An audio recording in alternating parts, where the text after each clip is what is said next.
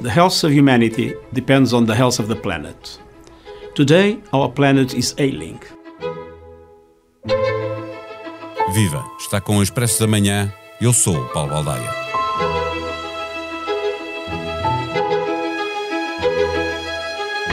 A quase totalidade do território português está em seca extrema ou severa, tanto faz que se fale de seca meteorológica, falta de chuva, ou seca hidrológica, falta de água no solo.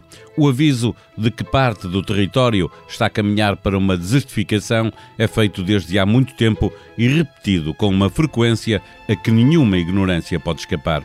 Podemos ser mais otimistas e pensar que a ameaça de desertificação pende sobre um terço do território, mais realistas e apontar para metade do país, ou pessimistas e pensar que tudo vai chegar muito antes que as expectativas que estão criadas e que apontam para a possibilidade de termos no final do século Lisboa, no meio de um deserto. A agricultura é responsável por 3 quartos do consumo de água e desperdiça um terço dessa água que é dedicada ao regadio com culturas agrícolas intensivas, de regadio, a perda de biodiversidade, os milhares de hectares de área ardida todos os anos, o despovoamento do interior, que deixa parte do território sem ter quem cuide dele, e a forma nada eficiente como gastamos energia e água em nossas casas, faz com que vamos em passo acelerado para o deserto. Neste episódio, conversamos com o presidente da Associação Ambientalista Zero, professor da Universidade Nova de Lisboa, Francisco Ferreira. O Expresso da Manhã tem o patrocínio do BPI. O seu projeto pode mudar o futuro. Conheça as condições de financiamento BPI para apoiar os projetos de investimento sustentável da sua empresa. Banco BPI SA. Registado junto do Banco de Portugal sob o número 10. Viva professor Francisco Ferreira. Há seis anos, o climatologista francês Joël Guillot eh, publicou um estudo na revista Science em que dizia que parte do sul da Península Ibérica, todo o sul de Portugal, praticamente, acabaria por transformar-se num deserto até o final do século. Acontecerá isto, obviamente, no pior cenário, sem medidas ambiciosas de mitigação para contrariar o efeito estufa. Passaram seis anos. A evolução é positiva? Bem, eh, eu diria que aquilo que nós estamos a observar é efetivamente um, o caminho para, essa, para esse risco de desertificação ser cada vez eh, maior. Um, e, e, obviamente, quando nós falamos da desertificação, é todo um processo que às vezes as pessoas pensam muito numa lógica de desertificação humana, mas aqui nós estamos a falar, acima de tudo, de uma desertificação da paisagem, uh, que depois, obviamente, também tem as suas consequências em termos de, de, de, povoamento e de dinâmica daquilo que, neste caso, é o sul de Portugal, uh, onde nós temos, sem dúvida, um, uma, uma intervenção de diferentes investimentos que têm procurado contrariar Uh, aquilo que é a evolução do próprio clima, e estou a pensar no, no caso de, de Alqueva e de toda a, ocupação agrícola que tem existido, mas também este tipo de projetos estão, obviamente, em, em risco naquilo que pretendem eh, assegurar face à, à, à, à dominância eh, de períodos de seca, de eh, ondas de calor, eh, daquilo que, que, realmente é uma, é uma nova realidade que está a evoluir eh, mais depressa do que as decisões que nós temos tomado à escala mundial. Eh, Sr. Professor, há aqui um efeito de bola de neve, a seca traz mais ondas de calor, as ondas de calor trazem mais seca, mais calor, o território vai ficando um deserto. É esta, esta desertificação que se vai, e, e distinguir bem uma coisa é despovoamento, que também contribui no interior para a desertificação, porque não há quem cuide das terras, mas esta desertificação, que consequências é que vai trazer para, para o clima e para a nossa vida social e económica?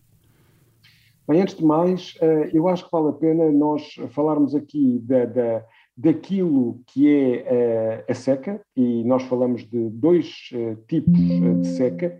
Por um lado, a seca meteorológica, ou seja, a ausência de, de chuva. É impressionante quando nós olhamos para a média daquilo que chovia entre 1971 e o ano 2000, nós quando olhamos para o clima, olhamos para um período relativamente longo, da ordem dos 30 anos, e aquilo que uh, choveu ao longo da primeira década, década deste século e agora uh, ao longo da, da, da, segunda década e, e neste período mais uh, próximo de nós, em que estamos a viver mais uma situação de enorme falta de precipitação. É que realmente, olhando para um gráfico, nós percebemos que temos secas mais prolongadas, mais severas, eh, afetando todo Portugal, mas com consequências, eh, sem dúvida, eh, maiores a sul. Os modelos apontam-nos para uma diminuição maior da precipitação no sul. E depois temos uma seca hidrológica, ou seja, olhamos para os níveis das barragens e percebemos que eles estão muito abaixo do que seria normal em regiões mais particulares, por exemplo, no uh, Barlavento Algarvio, em algumas zonas do litoral lentejano, uh, e também nesta nova realidade que é a Espanha ter declarado o, o Guadiana e o Douro já num regime de exceção em que não são obrigados a, a, a, a passar para Portugal os caudais que estão na chamada Convenção da Albufeira. Portanto, eh, lidar com estas duas secas semelhantes, mas que estão relacionadas, é, é, é, sem dúvida uma grande dificuldade num processo de desertificação. É, e, e, por isso mesmo nós precisamos daquilo é, que é a adaptação climática. E é essa adaptação é, que, que, que é fulcral nós não errarmos e os investimentos serem selecionados tendo em conta essa nova realidade. E por isso muitos alertas que nós temos feito precisamente em relação ao tipo de eh, culturas que estamos a colocar no Alentejo, à sua vulnerabilidade do ponto de vista da, da, da paisagem, mas também, e acima de tudo, da economia, eh, e de uma, de uma paisagem que os estudos também estimam que, em muitos casos, estará a migrar ao longo deste século cerca de 500 quilómetros.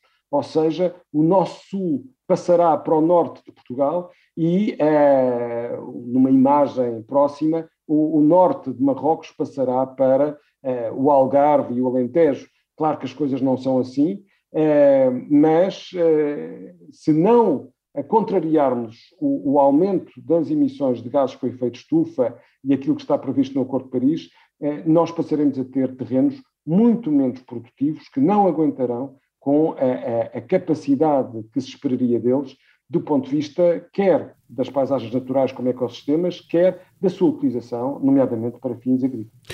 Já lá vamos às regras, se devem ou não ser mais apertadas para o uso da água. Eu estou-me a lembrar que o Miguel Sousa Tavares tem agora um, um podcast aqui no Expresso com a Paula Santos. Neste segundo episódio, o deste fim de semana, a este propósito, ele dizia que estamos sempre preocupados em ensinar as pessoas a poupar água em casa, mas depois temos a agricultura a gastar 75% da água, com o regadio a desperdiçar um terço dessa da, água que usa, uh, olival intensivo no Alentejo, abacates no Algarve, campos de golfe em todo o lado. E ele depois pergunta no fim, como é que vamos convencer as pessoas a poupar água na lavagem dos dentes se a água é gasta desta forma em Portugal? Uh, temos esta dificuldade, não? Essa é uma fotografia essencial. Essa é uma fotografia que nós temos que ter presentes de que realmente o consumo humano tem uma percentagem que, que, que rondará os 10 a 15% do uso uh, cerca de 15%, diria eu, do, do, consumo total da água que nós uh, utilizamos. E, há depois, deixe-me só fazer um parênteses, há depois também a energia que vem de recursos hídricos, também conta, não é? Exatamente, mas, mas uh, quando nós falamos de água para consumo humano, aí é uma água muito mais exigente do ponto de vista das, das fontes que utilizamos, do tratamento que tem que ter em comparação com a agricultura. Mas realmente, quando olhamos para o volume em causa, a agricultura é aqui uma absoluta prioridade e, e, nós uh, temos que, que, que, do ponto de vista da sustentabilidade do modelo de desenvolvimento, perceber que ele tem que ser equilibrado. Quando nós falamos de extensas monoculturas na floresta, também estamos a, a, a, a ter que falar das extensas monoculturas de, do amendoal ou do olival intensivo. Eh, e, e, de como temos vindo a transformar uma paisagem que não está uh, adequada àquilo que se está a passar em termos da mudança do clima. E, portanto, uh, sem dúvida alguma que temos que relativizar as questões, mas não é com mais e mais regadio que nós conseguimos, não havendo água e precisando nós de água a chegar aos estuários, porque senão pomos em causa também as pescas, que é uma atividade económica fundamental, entre outras ligadas aos, ao, aos estuários, obviamente nós temos que ter aqui um, um planeamento de médio e longo prazo que é essencial num quadro de adaptação à alteração climática e o que nós temos visto é que uh, realmente o uso eficiente é crucial, mas temos que ir mais fundo na mudança estruturante daquilo que são atividades chaves em termos da, da, eh, do lidar com este problema da desertificação e do uso da água. Eh, eh, professor, para fecharmos a nossa conversa, duas perguntas numa. Isso que nos está a dizer implica que haja regras mais apertadas no, no uso da água, ponto 1, um, e ponto 2, precisamos de fazer mais para armazenar água também, construção de barragens, ou já nem falo dos transvasos que os espanhóis utilizam para fazer uma gestão mais adequada do ponto de vista deles da, da água. Bem, eu diria que, obviamente, uh, o, o, o, reduzirmos a utilização da água porque melhoramos a eficiência é um elemento fundamental em, na agricultura, na indústria e no consumo humano. Não tínhamos dúvidas em relação a isso. Aliás, uh, quer dizer, estando nós numa situação de seca e o governo anunciou há umas semanas atrás que iria reforçar uma, uma, estes aspectos em termos de sensibilização e de ação, e o que é facto é que nós não sabemos o que nos espera em termos de precipitação uh, e temos visto pouco em termos de, de, de, de ação. Uh, é certo que os fogos florestais têm dominado o, o, mediatismo da comunicação, mas temos que perceber que esta questão da seca, que aliás está também na origem da, da, do agravamento de muitos dos incêndios, é crucial.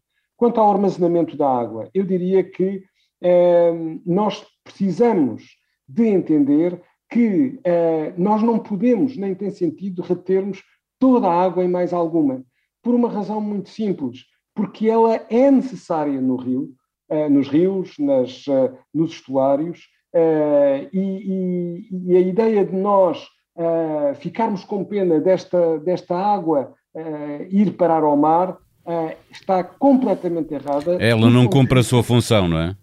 Do, exatamente do ponto de vista do que é nós termos ecossistemas extremamente produtivos. Os estuários são dos ecossistemas mais produtivos no planeta. Se não chegar lá água doce, eles estão claramente em causa. E, portanto, uh, nós precisamos de ter rios vivos, precisamos de ter uh, uh, ecossistemas que nos garantam as várias dimensões e atividades económicas, a começar, sem dúvida, pela pesca, mas também pelo lazer, e, não, e esta ideia de uh, armazenarmos tudo o que é água uh, não tem sentido, porque a água cumpre muitas funções, todas elas uh, muito importantes do ponto de vista da nossa sociedade.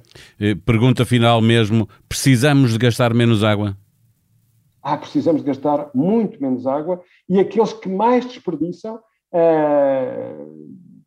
atividade a atividade, têm aqui que acelerar e muito o esforço para reduzir esta, esta utilização àquilo que é efetivamente indispensável. Portanto, desde as autarquias a cada um de nós, mas obviamente também na agricultura, que é o grande consumidor e onde os, uh, o, desperdício dessa água, uh, de acordo com, com, com, com, o que se conhece dos vários documentos, uh, nomeadamente da Agência Europeia, da Agência Portuguesa do Ambiente, apontam-nos para valores da ordem dos 40%, e, portanto, há aqui um esforço enorme a fazer eh, para realmente reduzirmos o, o, o seu consumo.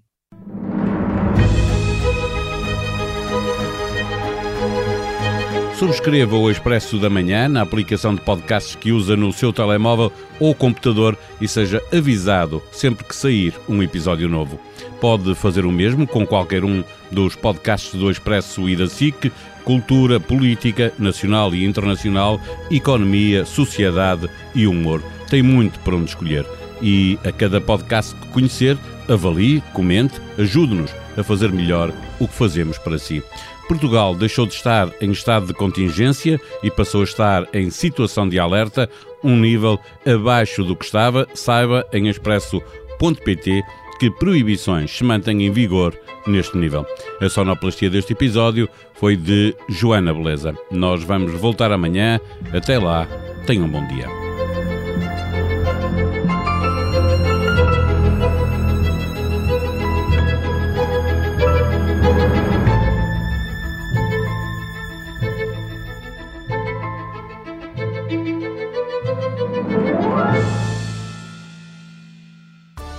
Expresso da Manhã tem o patrocínio do BPI. O seu projeto pode mudar o futuro. Conheça as condições de financiamento BPI para apoiar os projetos de investimento sustentável da sua empresa. Banco BPI SA. Registado junto do Banco de Portugal sob o número 10.